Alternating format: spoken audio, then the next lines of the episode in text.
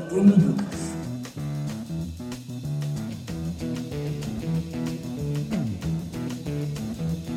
You know the day destroys the night, night divides the day.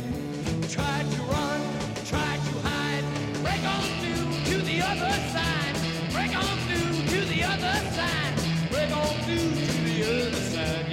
Bueno, ¿cómo están? Bienvenidos a este episodio número 5, Comarca Podcast 21 Minutos. Eh, acabamos de escuchar Break On Through de The Doors, una gran canción que salió como sencillo del álbum del mismo nombre de la banda en 1967, una banda eh, que era liderada por Jim Morrison y Ray Ma- Manzarek, nunca he podido conocer. O sea, hecho, Creo que esta es la cuarta vez que lo intento. vez. Ya. Bueno, estaban en una época bastante hippie, esta- estos locos estaban eh, hablando como de los alucinógenos, de qué sentían y de eso se trata Break On True. Más sin embargo, lo traemos a colación en este episodio porque vamos a hablar de cuándo debe una marca cambiar. Y yo creo que The Doors tiene una marca inconfundible. Uno escucha los 10 primeros segundos de una canción de The Doors y ya sabe que es The Creo Doors. que el órgano es el elemento, el, el- el instrumento como más inconfundible ahí. Uno, uno escucha eso y ya sabe que es The Doors. Tun, tun, Ya uno dice, aquí está, las puertas. Bueno, hoy en, en este episodio número 5 nos encontramos Donny Rosoff. y José Murcia, eh, sean ustedes bienvenidos. Hoy arrancamos con una pregunta y es, ¿cuándo se debe cambiar una marca? ¿Por qué? Porque pues hemos visto muchas marcas que están cambiando, que están eh, sobre todo cambiando el logo, eh, están tratando de renovarse, reinventarse para el futuro, para los nuevos consumidores que vienen, etc. Entonces, la pregunta del millón aquí es, ¿cuándo debería hacerse ese cambio de marca? Antes de eh, entrar en, en todo el tema. Donny viene con su historia, ¿no? La historia De- Que de hecho me quedan debiendo todavía el, el- nuestro, el cabezote. nuestra cortinilla. la cortinilla. Bueno, me puse a investigar eh, y a buscar historias que estuvieran relacionadas con este tema de la marca, del logo, de la imagen, de la identidad, de la reputación. Y a partir de, pues, digamos, una, también como un análisis que se hace, si es que la marca o el producto en sí hace parte de la marca. O sea, es uno de los tantos elementos que debe tener en cuenta la marca. Exactamente. Entonces, partiendo de esa, de esa respuesta con la que coincido plenamente, eh, traje esta historia que se llama El día que 250 mil personas se equivocaron. Partí de buscar una historia que estuviera relacionada con una marca importante, reconocible por todo el mundo, y es ni más ni menos que Coca-Cola. Coca-Cola, eh, entre otras cosas, es la palabra, la segunda palabra más reconocible a nivel mundial, después de OK. de la ¿Qué, tal el dato? ah? ¿Qué tal el dato? Entonces, esta historia se remonta a los años 80, cuando Coca-Cola era líder en el mercado de las bebidas azucaradas colas y empezó a sentir pasos de animal gigante con Pepsi Cola. Pepsi venía pues pisándole los talones, se constituyó como uno de los competidores más fuertes de Coca-Cola y de los más amenazantes, eh, teniendo como precedente que muchas marcas intentaron copiar o emular a la Coca-Cola. Pero Pepsi digamos que se apropió de un segmento del mercado, con- construyó una identidad y cuando creó un cabezazo, que, que realmente fue un cabezazo de mercadeo, de una acción de promoción de ventas que se llamaba el Reto Pepsi, para los que no, no lo saben o no se acuerdan, eh, se co- consistía en hacer una prueba ciega de las dos bebidas. En un vaso había Coca-Cola y en un vaso había Pepsi, la gente lo, la tomaba sin saber qué marca era cuál y al final le preguntaban cuál le gustó más. Curiosamente, la marca que más vendía en ese entonces era Coca-Cola, pero la, La más respuesta- recordada era Pepsi. y la que más gustaba. Entonces, el equipo de Atlanta de Coca-Cola lo primero que hizo, al perder participación y el liderato en la venta de, de latas en las máquinas dispensadoras, fue hacer una corroboración del reto Pepsi. O sea, hicieron como su propio reto Coca-Cola. Y se dieron cuenta que sí, efectivamente la gente prefería el sabor de Pepsi. Entonces, antes de que Pepsi llegara a quitarles participación en el mercado, pues digamos general, dijeron vamos a meternos con el sabor de la Coca-Cola. Y se inventaron una versión de Coca-Cola con, un, con una, pues un poco más azucarada, más suave al paladar que asemejaba mucho el, el sabor de la Pepsi Cola.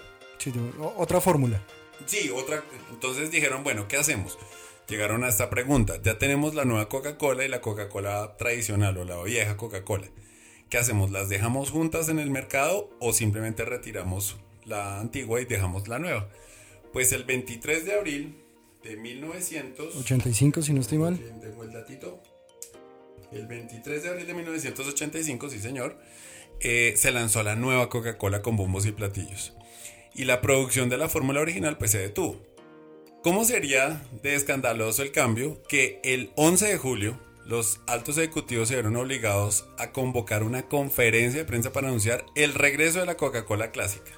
¿Por qué? Porque en lugar de dar la bienvenida a la nueva Coca-Cola que era que prometía un mejor sabor, millones de estadounidenses decidieron que la aborrecían antes de probarla incluso. Digamos para que tengamos una referencia clara de, de lo que significa el pues los cambios y, Cambios los cambios de marca cuando una marca está pues posicionada. El punto fue que al final lo que hicieron fue retirar la nueva Coca-Cola, eh, lanzar, relanzar la Coca-Cola original y con esto volvieron a retomar la participación que tenían. Entonces la, la, la lección, la moraleja aquí Bótala de una vez. de una vez es primero que uno como cliente, y esto para todos nuestros, nuestros queridos oyentes y nuestra audiencia, nuestros clientes, nuestros amigos, uno debe tener muchísimo, muchísimo cuidado cuando retoca una marca clásica, ya sea en su producto, en su identidad, en su imagen, etc. Y preguntarse lo siguiente, ¿cuáles son los, esos elementos negociables y cuáles son los no negociables eh, de cada marca o de tu marca en este caso? E- Ese es un buen punto. Además que siento yo que aquí el tema estuvo, fue en el cambio de producto. Imagínense cómo el producto puede afectar a la marca. Y aquí es cuando eh, la sinergia de la cual nosotros hablamos tanto en, en Comarca, pues tiene sentido, porque pues están hablando aquí de, no, hacen un cambio en producto, afecta inmediatamente la marca, de ahí para allá me imagino ventas, posicionamiento, eh, etcétera. Entonces, Así como no es solo cambiar el, el- el diseño o el dibujo, el logo, eh, también no es, no es solo tampoco cambiar el producto. O sea, eso tiene que ser un trabajo, digamos, conjunto, conjunto. sinérgico. Ahora, correcto. mire, hablando de logotipos, la revista Forbes hace un par de meses sacó una nota en la cual em, nos proponía seis preguntas que se debe hacer una empresa cuando esté pensando en siquiera cambiar el logo, ya cuando estamos hablando como de la parte gráfica. ¿Y por qué lo hacía? Porque ellos dicen que si el logo se lanza en un momento inoportuno o se cambia en un momento inadecuado, eh, la reacción del consumidor pues se puede ir en contra del posicionamiento, del alcance comercial, de ventas, etc. Entonces, antes de dejar mal parada una marca, eh, hacerse estas seis preguntas. La primera, ¿es el logo técnicamente problemático? Aquí cuando nos encontramos de estos logos que son como eh, multicolores, con degradés, con una cantidad de cosas que técnicamente cuando se van a aplicar en algunos otros medios pueden llegar a afectar el posicionamiento, no es claro, etcétera. Eh, pregunta número dos, ¿resulta el cambio beneficioso para la marca? Entendiendo que una cosa es el logo y otra cosa es la marca, ¿no? Y eh, mm, todo cambio gráfico, técnico, logo, visual, audiovisual incluso, puede llegar a afectar, ojalá positivamente, pero también muy negativamente a la marca. Tercera pregunta, ¿se ha quedado el logo en, en el pasado, como se ve antiguo? De estos logos que usted lo- los ve y los ubica en 1920 o en el lejano oeste, porque pues tienen una tipografía que no es, un color que no es, se ven viejos. Porque generalmente se construyen sobre modas, Ok. no sobre tendencias. Buen punto ese. Cuarta pregunta, ¿se ha fusionado la empresa con otra? Entendiendo que cuando hay fusiones siempre hay una marca predominante y llega con unos valores de marca, con unas filosofías gráficas, eh, de desarrollo, no sé, de, de- de colores, etcétera, que puede afectar a la otra marca. Otra pregunta, ¿se está expandiendo la empresa? Y esta pregunta es interesante en la medida en que muchas marcas se han hecho para regiones puntuales. Es decir, empresarios que piensan que su marca no va a tener muy buen alcance, lo hacen para Colombia, algo muy típico, muy au- autóctono, y cuando menos se dieron cuenta van a exportar, van a salir y su marca no es internacional. Entonces es una buena pregunta. ¿Se está expandiendo su marca? Y por último, ¿es el logo atemporal? Es decir, lo, lo ideal de un logo es que eh, pueda eh, navegar por el paso del tiempo sin ningún problema y que ojalá en unos 10, 20, 30 años todavía sea actual.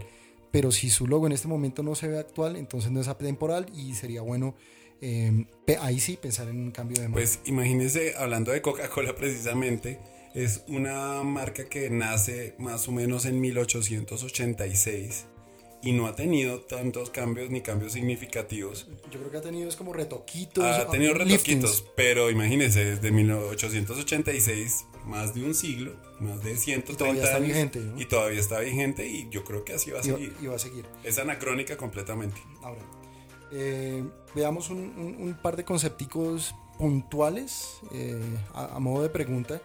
Eh, bueno, ya que estamos hablando de cambiar marca, logo, esto, entonces primero sería cuál es la diferencia entre logo y marca.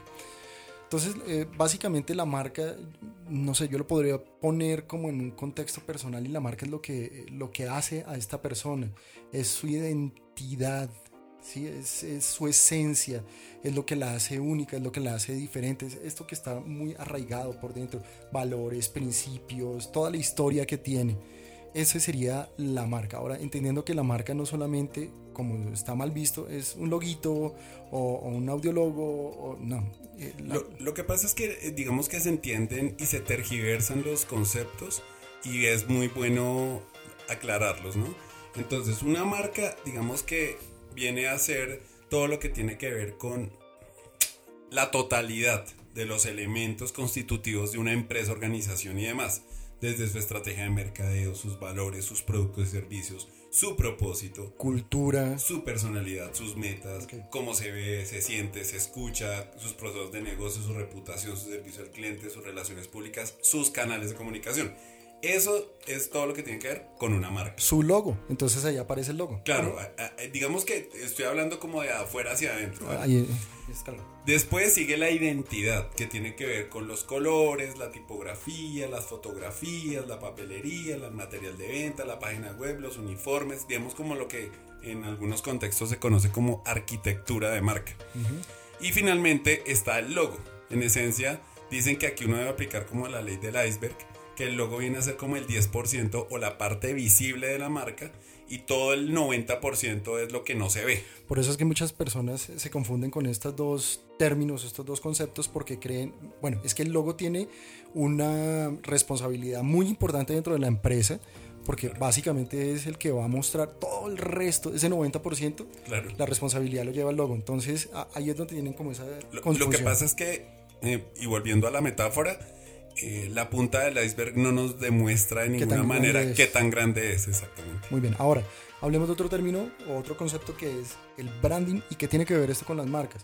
Pues básicamente el branding es la gestión de la marca, la administración de todos esos elementos de los cuales usted acaba de hablar. Pues precisamente branding que va a ser un tema que seguramente trataremos en otro podcast porque es bastante extenso. De acuerdo. Tiene, y si nos vamos a la etimología de la palabra, tiene que ver como con, con el gerundio que nace de marquear, ¿sí? Como, y marquear es o consiste en todas esas actividades que nosotros ponemos en práctica tanto desde mercadeo, comunicación y publicidad para darle valor, Valor a esa marca. ¿Y qué es valor? Básicamente el ejemplo pues es muy académico pero siempre creo que funciona y es que un pocillito de café de estos que uno compra en la calle eh, precisamente en la calle vale 500 o 1000 pesos. Mientras que si ese mismo pocillo, con ese mismo café, con ese mismo líquido, con esa misma preparación, tiene el, logo de Starbucks, qué sé yo, inmediatamente vale Cuadruplica su... 3 mil, 4 mil pesos. Eso es valor de marca.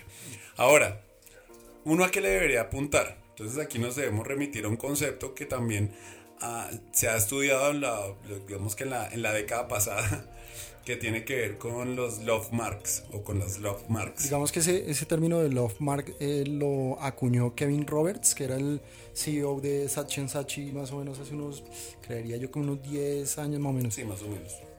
Y, y habla como de esas marcas que le entran a uno al corazón y que y cuya fidelidad, cuya ¿cómo se diría? Relacionamiento con como ese relacionamiento vaya mucho más allá de los temas que uno puede ponderar, que uno puede explicar. Ah, Ahí, ahí me acuerdo mucho el- el- la historia que contó usted de Nike, creo fue. Nike. hasta llegar a Al punto de tatuarse. tatuarse una marca. Claro, Eso es estamos love hablando de endomarketing, entonces estamos hablando pues de ahí de la, de la audiencia interna, pero en este caso, por ejemplo, por hablar de una marca en particular en Colombia, que por ejemplo que se llama Crepes and Waffles, uno mes a mes, a mes domingo a domingo ve a las familias haciendo unas Fila. filas interminables, pero así, fila de una hora, hora y media para entrar a comerse un crepe, ¿sí? Sí. Entonces uno dice, eso digamos que esa fidelidad y esa lealtad va mucho más O allá. sea, alguien, alguien diría, pero por Dios, o sea... Un ¿qué- crepe me lo puedo comer en fila? cualquier otro lado, Sí, lo.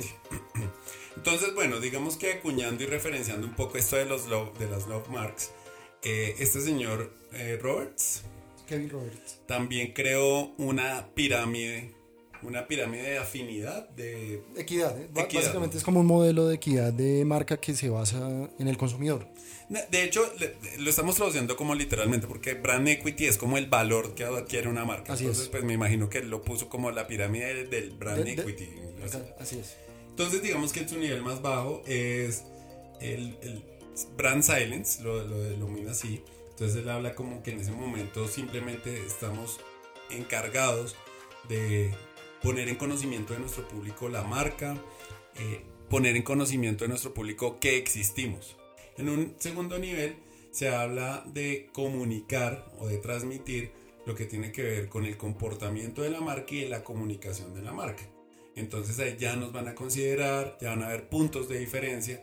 En el tercer nivel ya vienen los juicios del consumidor, las emociones del consumidor y, ahí ya pues digamos que se viene a hablar de lo que atrae, los factores atrayentes de la marca, las reacciones positivas de la marca. En un nivel superior ya viene lo que es la resonancia de la marca. Entonces tenemos que establecer una preferencia, una lealtad y la pregunta del consumidor es ¿qué pasa con usted y conmigo? Imagínese ¿Cuál que es nuestra relación? O sea, apenas hasta ese momento este usuario está incluyéndose en esa relación de marca. Imagínense, y, y estamos en el, en el penúltimo En el nivel, penúltimo de nivel. abajo hacia arriba, ¿no? Y en el último, donde ya la marca se vuelve una love mark, ya viene un tema de relacionamiento personal, de una lealtad que va más allá de cualquier razón ponderable o, o analítica o racional. Es decir, ya cuando la persona no se integra en la conversación, sino simplemente se siente parte de la marca. Mira que eso es interesante porque ahorita hablábamos de logo, ahora estamos hablando de marca y aquí cuando hablamos de la marca estamos hablando de la aceptación del consumidor, de, de esos valores, esa esencia, esos principios que tiene esa empresa a través de su producto, pero en relación con ese consumidor. Es súper chévere. Y, y vale la pena decirlo. Nosotros aquí nos, digamos, nos, de, no- nos trasnochamos, nos desvelamos por hacer ejercicios que van más allá del simple entorno gráfico, del sim- simple ejercicio visual que es modificar un logo o modificar un- una expresión gráfica y convertir a las marcas en entes de valor, entes que le generen valor a las organizaciones y que pues logren conectarse a un nivel emocional mucho más allá de lo racional con sus audiencias. Yo, yo quiero contar aquí una pequeña historia y esta historia tiene que ver con una experiencia que yo tuve en un empleo hace un par de años. Eh, yo trabajé en Compensar y tuve la fortuna de- Compensar la EPS. la, la Bueno, caja de compensación. la caja de compensación. La caja de compensación. Tuve la fortuna de estar en ese proceso de... Ese no fue ni siquiera un upgrade de marca, sino fue como un lifting, eh, fue como una, no una cirugía, sino como i- ir al, al spa, ir a- al salón de bellezas para que lo retocaran. Pero eso tiene un contexto muy importante porque pues eh, las primeras cajas de compensación, y voy a ser aquí muy breve, nacieron hacia, eso fue más o menos 2007, hacia 50 años se habían creado por una ley, nacieron casi todas las cajas y 10 años después nació Compensar, entonces Compensar era como la más joven. Las otras cajas ya tenían 50 años, tenían una marca bastante posicionada, pero bastante anticuada. Entonces empezaron a cambiar eh, relacionado con los 50 años, cumplir 50 años. La primera fue CAFAM, eh, eh, que pasó con este tema de la sonrisa, luego fue con subsidio, esta marca... Sin- y con, con- y con más pena que gloria, ¿no? La de Cafam. Sí, y luego con subsidio, que fue, fue la famosa marca creada por Dickens Ca- Castro. Y pues también la cambiaron como por un Tangram, que esto también ahí tuvo un- unos componentes de, de disenso porque eh, decían que era una marca que se podía deconstruir y construir, entonces que no era como tan coherente. Bueno, Luego llegó esa inquietud en compensar. No tenía 50 años, tenía 30 años. En, ese momento iba a cumplir 30 años. Y mm, se llegó esa pregunta, ¿qué hacemos? ¿Cambiamos la marca? Entonces, todos no- están cambiando. todos rápido, están ¿qué cambiando, hacemos? y fue muy interesante porque lo primero que hicieron y lo más importante, investigaron. Entonces le preguntaron al consumidor, oiga señor, ¿usted qué le parece esta marca? Y se dieron cuenta que estaba absolutamente posicionada en el consumidor. Eh, preguntaron al, al al usuario de la competencia y le decían, no, es súper reconocible compensar, a pesar de que yo estoy con la competencia y se dieron cuenta que no tenían que cambiarla. Y a la final solamente se le hicieron unos cambios estéticos y a partir de los cambios estéticos ya se hizo otra, se mejoró un poquito más como toda la gestión de comunicación y fue algo muy interesante. El tema de la arquitectura. Lo importante de esto es que mientras las otras marcas habían cambiado y eh, habían pagado un jurgo de plata por hacer literalmente un cambio, aquí también se hizo una inversión importante, pero mire que no cambió, sino simplemente se mantuvo y, y el componente importante es porque se investigó y se escuchó a ese usuario final, porque finalmente el valor de la marca se hace en la mente del consumidor. Entonces ahí hay un caso bastante A, importante. a la larga eso nos ha enseñado a, a aplicar en comarca pues esos protocolos de incluso llegar al punto de investigar si, si de verdad tenemos algo que hacer. Y entonces ahí vienen las decisiones apresuradas y pues a la postre pues errores. Si eso se convierte en vez de una inversión, un gasto. Claro, porque y un gasto plata. terrible. Importante. Esto fue episodio número 5. ¿Cuándo debe una marca cambiar? Esto es Comarca Podcast 21 minutos. Muchas gracias. Chao.